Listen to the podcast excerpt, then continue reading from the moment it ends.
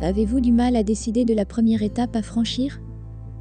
Ce n'est pas aussi difficile qu'il n'y paraît.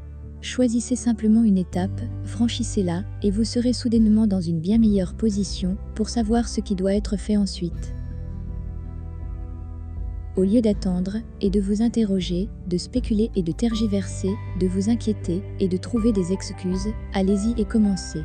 Mettez votre temps et votre énergie à avancer. Il se peut que vous n'ayez pas tout à fait raison au début.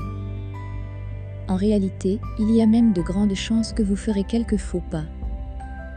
Pourtant, même si vous faites quelques erreurs initiales, c'est bien mieux que de ne rien faire. Commencez où vous êtes et partez de là. Commencez là où vous et découvrez à quel point vous appréciez l'effort.